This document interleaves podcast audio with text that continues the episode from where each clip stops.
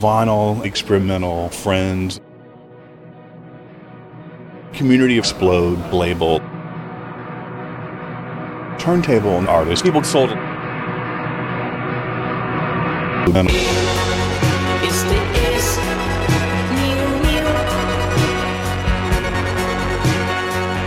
new We've been here 11 years, so we've always tried to carry stuff that's a little bit kind of under the radar, kind of non-mainstream, and to have a lot of it. Like have a really great reggae section, have a great prog psych, have a great experimental, every kind of kind of subgenre. And then at the same time, we have the big artists, Taylor Swift, and that kind of stuff.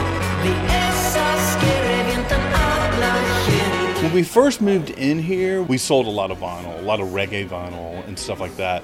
And we, over the years, we kind of just watched it grow. And I think since the last five years, you can see it kind of explode.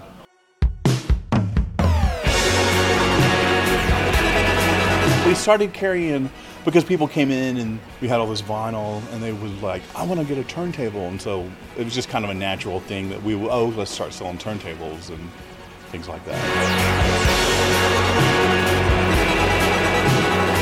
there's certain people that they found us and we kind of have a good fit like they know we're going to carry this label like oh you're going to get all the, the crazy bollywood records like okay i'll go here.